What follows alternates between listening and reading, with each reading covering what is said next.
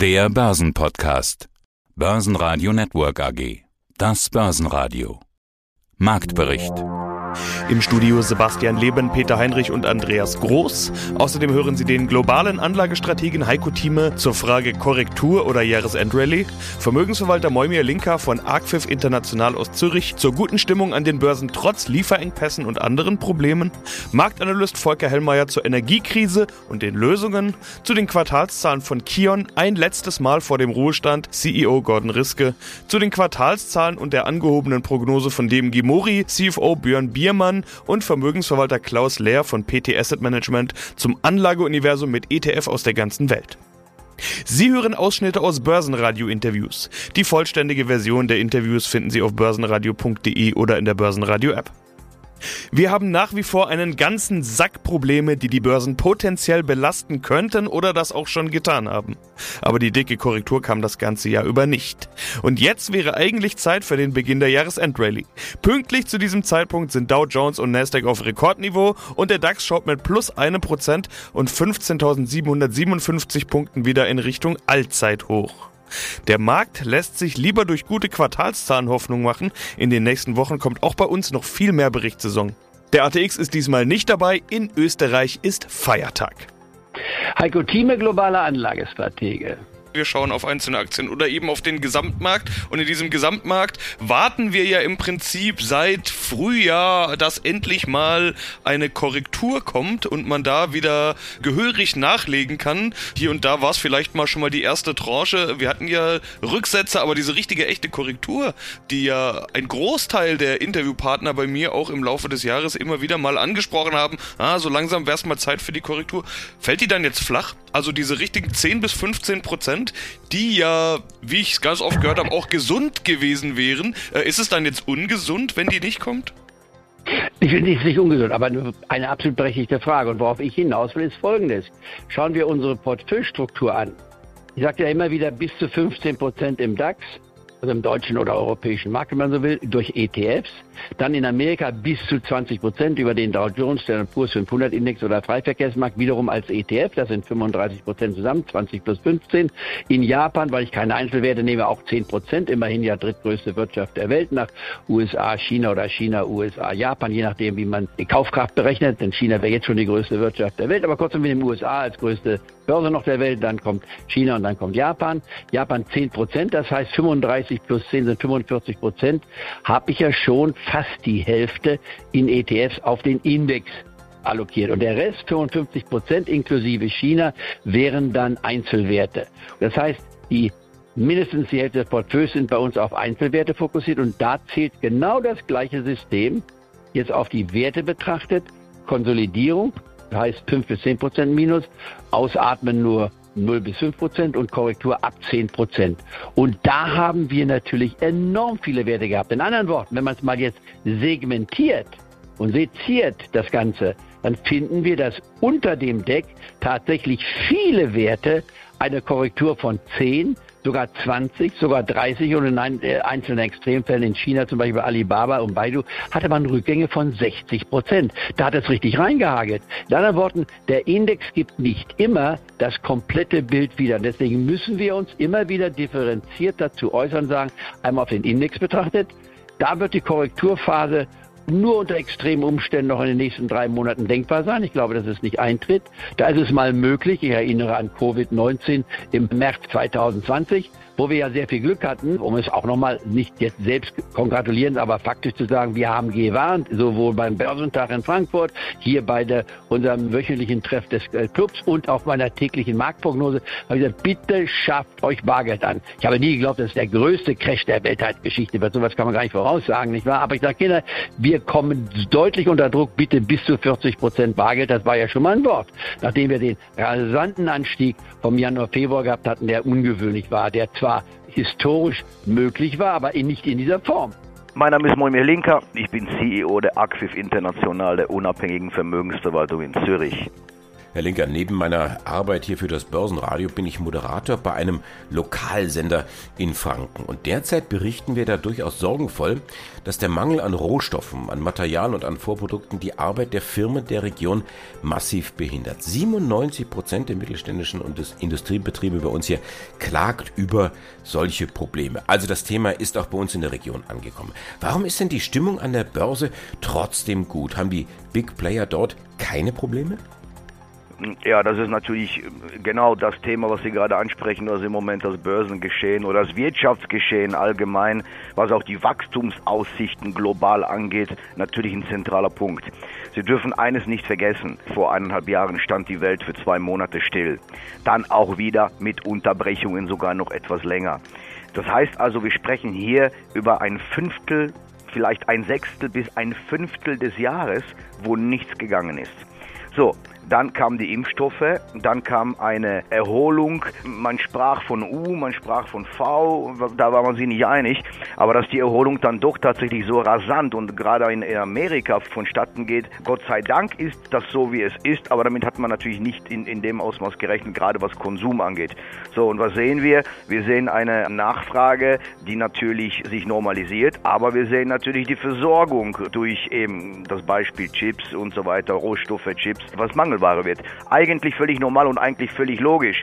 Es ist vorübergehend so, es wird sich auch wieder einpendeln, die Lager müssen gefüllt werden, die äh, LKWs müssen wieder rollen und so weiter. Das heißt, es wird sich normalisieren. Für den Moment ist es natürlich hinderlich, aber es wird sich normalisieren. Jetzt komme ich zu Ihrer Frage.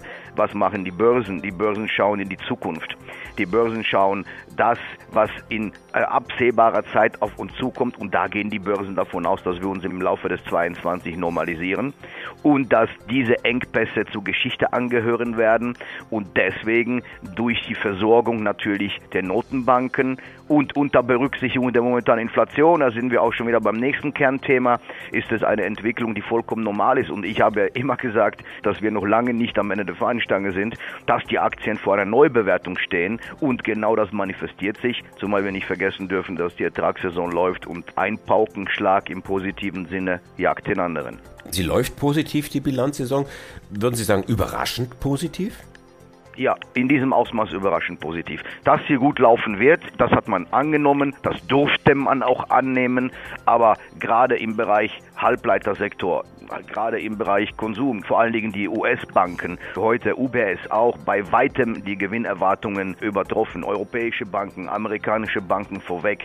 Die Technologietitel, die ganz großen kommen noch. Aber wir haben ja schon gesehen Facebook, wir haben gesehen Netflix, also wir haben den Vorgeschmack auch schon gesehen. Heute zum Beispiel Pfeiffer Vakuum wieder zum zweiten Mal, glaube ich, die Gewinnerwartung nach oben korrigiert. Also eine positive Gewinnwarnung. Also in diesem Ausmaß ist es schon etwas, etwas überraschend, erfreulich überraschend. Mein Name ist Volker Hellmeier, langjähriger Chefanalyst von Solvecon, jetzt aus dem operativen Geschäft raus, auf dem Sprung zu einer neuen Funktion im kommenden Jahr. Das ist genau, das, das, da wollte ich Sie fragen, wann gefährdet man es? Es muss ja im Geldbeutel wehtun, nur dann ändert der Mensch ja was. Es ist ja eine große Chance, auch Arbeitsplätze zu schaffen, also gerade aus deutscher Sicht. Da tut sich ja schon ganz viel, also aus der Industrie, von Wasserstoffforschung bis Batteriekonzepte, neue Energiekonzepte, Grid Energy. Meine Sorge ist nur, na hoffentlich kriegen wir es schnell genug hin. Natürlich muss das Ziel sein, es schnell hinzubekommen. Ich will ein Beispiel nennen. Deutschland. Wir wollen mehr Elektromobilität. Und unser Netz im Bereich Elektro ist heute anfällig für Blackouts und Brownouts. Das heißt, wenn wir jetzt die Nachfrage über E-Mobilität hochfahren, dann kann es sein, dass das ein vollkommen kontraproduktives Ziel ist, weil damit die Energiesicherheit im gesamten Lande gefährdet wird. Das heißt, dieses sich Dinge schön denken, aber nicht die Komplexität der Problematik vollständig zu erfassen, während man diese Entscheidung trifft, kann fatale Auswirkungen für Industriestandorte haben. Und ich möchte gerade bezüglich Deutschlands daran erinnern, wir sind der energieintensivste Industriestandort der westlichen Welt, weil wir hochwertigste Produkte produzieren. Dafür gibt es eine Nachfrage und die wird auch bleiben. Wenn wir uns also das, die höchsten Energiepreise des Westens leisten einerseits, dann ist das ein Investitionsstandort Nachteil. Wenn wir dann nicht mal Energiesicherheit für diese Unternehmen liefern können, dann werden wir eins feststellen, dass dieser Wohlstand, den wir heute haben, der sich auch mit dem industriellen Sektor ganz kausal verbindet, nicht mehr haben. Und dann stellt sich am Ende auch die Frage, ob wir uns weiter diese grüne Transition als Gesellschaft und als Volkswirtschaft leisten können. Und das ist der entscheidende Punkt, dass ich sage, wenn Deutschland in der Vergangenheit erfolgreich war, hat es immer Pragmatismus gelebt als Grundlage. Wenn Deutschland ideologisch voranschritt, dann war es weder für Deutschland noch für den Rest der Welt gut. Und wir haben hier auch eine Verantwortung im Rahmen Europas aufgrund der Größe und der ökonomischen Bedeutung insgesamt. Also Pragmatismus ist der entscheidende Weg für mich und es erklärt, wie gesagt, die aktuellen Probleme, dass offensichtlich der Pragmatismus unterproportional in den letzten Jahren ausgeprägt war. Und das ändert nichts daran, dass das Ziel dieser grünen Transition absolut zwingend und richtig ist. Stärkster Gewinner im DAX war Siemens Energy mit plus 4,1%. Die Aktie geht auf ein Zwei-Monats-Hoch. Weitere Gewinner waren wie schon am Vortag MTU mit plus 3,1% und die Deutsche Post mit plus 2,5%. DAX-Verlierer waren Sartorius mit minus 1,7% und die Fresenius-Familie, Fresenius mit minus 4,1%, Fresenius Medical Care mit minus 4,4%. In der zweiten Reihe waren vor allem die Unternehmen mit Quartalszahlen im Fokus. Pfeiffer Vakuum steigt im S-DAX fast 10% nach Prognose Kursanhebung. Kion rückt mit plus 6,2% an die MDAX-Spitze. Ja, mein Name ist Gordon Risky, CEO der Kion Group. Kion, die magischen Kräfte hinter den Kulissen, da passt auch die nächste Meldung rein. Kion gründet jetzt zusammen mit dem Fraunhofer Institut für Materialfluss und Logistik ein gemeinschaftliches Labor zur Weiterentwicklung für autonomes Fahren und für den Fahrzeug Schwarm Loadrunner. Das Ganze soll bis zur Marktreife entwickelt werden. Was ist denn der Fahrzeugschwarm der Loadrunner? Die größten Logistikzentren der Welt, die bewegen ja 500.000, 600.000 Pakete pro Tag rein und raus, bis es zu Ihnen dann am nächsten Tag kommt, äh, hoffentlich äh, rechtzeitig. Und da ist eine sehr große, umfangreiche System, hoffentlich von Dematik, das das betreibt. Aber sehr viel ist mit Conveyor und konventionelle Technologie ausgestattet und die Idee ist, wie können wir diese Sachen deutlich flexibler machen, indem durch Schwarmintelligenz nicht nur starre Wege vorhanden sind, sondern dass die Wege sich selbst optimieren anhand des Bedarfs, anhand Paketgröße und so weiter und Energieverbrauch. Und genauso, sage ich mal, wie der Ansatz ist bei der Energie, ist der Ansatz, diese beweglichen Teile in einem Großlager zu optimieren mit autonom fahrenden Fahrzeugen, die sich selber optimieren, anstatt bisher genutzten starren Systemen. Das ist ein weiter Sprung bis dahin, aber wir sind guten Mutes, dass wir zumindest einige Piloten für kleinere Anwendungen bald zeigen werden können. Das stelle ich mir gar nicht mal so kompliziert vor. Ist es wirklich so kompliziert? Also bisher kann ich mir vorstellen, läuft so ein Fahrzeug von Paket A, von Regal 5, dann in die Sortierstation vielleicht. Wie sollte das in Zukunft sein? Was ist da die Intelligenz dahinter? Was ist die Herausforderung? Jetzt sind es feste Wege, natürlich optimiert mit Software, wann welches Paket lostritt, aber die Wege sind fast immer die gleichen und Sie haben in so einem großen Lager vielleicht 25 Kilometer Conveyor. Stell mal vor, wir hätten nicht die 25 äh, Kilometer starren Conveyor, sondern vielleicht nur die Hälfte und der Rest ist völlig flexibel für den Tagesbedarf und in den nächsten Jahren sollte sich das Geschäftsmodell unseres Kunden ändern und das sind andere Teile, andere Art von Paketen, dann können Sie das sehr flexibel wieder neu konfigurieren, anstatt wieder ein neues Lager zu bauen. Ja, sehr geehrte Damen und Herren, mein Name ist Björn Biermann. Ich bin Finanzvorstand der DMG Mori Aktiengesellschaft und freue ich mich Ihnen gleich einen kurzen Überblick über unseren erfolgreichen Geschäftsverlauf per 30. September 2021 geben zu können. Und erfolgreich kann man das tatsächlich nennen, denn die Meldung des Tages ist, die Prognose wird angehoben, erneut angehoben. Sie erwarten für 2021 jetzt einen Umsatz von 2 Milliarden Euro, davor waren es etwas weniger, 1,95 Milliarden. EBIT soll 120 Millionen Euro werden statt bisher 100 und Free Cashflow 150 statt bisher erwartet 140. Ja, dass die Prognosen Anfang des Jahres noch eher vorsichtig waren, das ist glaube ich nicht nur bei Ihnen so gewesen, aber bei Ihnen als Werkzeugmaschinenhersteller erst recht keine Überraschung. Anfang des Jahres war eben vieles noch unklar, aber im Laufe des Jahres wurde vieles klarer und jetzt scheint es ja so, dass es doch deutlich besser läuft als die Prognose, die schon angehoben wurde. Äh, das hat vermuten lassen. Man liest von rasanter Erholung, Wachstums Wachstumskurs, Zuversicht. Herr Biemann, wie würden Sie denn die Lage beschreiben? Erstmal, Sie haben recht, Herr Leben, wir haben das jetzt zum, bereits zum dritten Mal in 2021 unsere Prognose für das Geschäftsjahr 2021 angehoben. Das ist richtig und Sie sehen es ja von unserer Headline wirklich, DMG Mori, wir sind weiter auf Wachstumskurs. Das ist, glaube ich, gerade aktuell im aktuellen Marktumfeld nicht selbstverständlich, weil wir haben ja trotzdem täglich neue Herausforderungen, insbesondere was das Thema Material, Logistik und Lieferengpässe betrifft. Das Gute ist aber, glaube ich, unser strategischer Dreiklang, den wir jetzt wirklich seit mehreren Jahren extrem forcieren aus Automatisierung, Digitalisierung und Nachhaltigkeit. Der geht wirklich voll auf und der passt einfach perfekt in die aktuelle Zeit. Und das sieht man, glaube ich, auch wirklich an unseren Kennzahlen per September. Um vielleicht mal zwei Highlights zu erwähnen. Die EBIT-Marge im dritten Quartal lag bei 8%. Das EBIT absolut konnten wir sogar im dritten Quartal verdoppeln und auch unser Free Cashflow, die Kennzahl, die eigentlich nie lügt, lag bei, per September bei 149 Millionen Euro und das ist sogar ein, ein All-Time-High unserer Unternehmensgeschichte. Und nicht zuletzt auch unser Auftragseingang. Im dritten Quartal gerade Neumaschinen plus 84 Prozent und wir sind sogar 14 Prozent über dem Niveau von Q3 2019. Heißt das Quartal, was noch gar nicht durch Corona negativ beeinflusst worden war. Und automatisch kann man auch erkennen, DMG Mori in der aktuellen Zeit, wir gewinnen weiter aktiv Marktanteile, das ist gut. Und genau deswegen sind wir in der Lage, unsere Prognose halt zum dritten Mal in diesem Jahr in allen Kennzahlen anzuheben. Guten Morgen, Herr Heinrich. Ja, vielen Dank, dass ich die Gelegenheit habe, heute mich kurz vorzustellen im Börsenradio. Mein Name ist Klaus Lehr und ich bin Geschäftsführer hier von der PT Asset Management GmbH. Steigen wir in das Anlageuniversum ein. Hm, Sie ja. haben eine Liste geschickt, einen Link dazu und da kann man ja. jeder auch nachschauen. Da ja. kriegt man eine Liste von über 20 Aktien-ETFs und derzeit rund 12 Anleihen-ETFs. Ja. Und wenn ich das mal so anschaue, im Prinzip ist die ganze Welt dabei. Ne? iShares, Aktien Asia Pacific, genauso wie Europe, Japan, USA, Aktienwelt.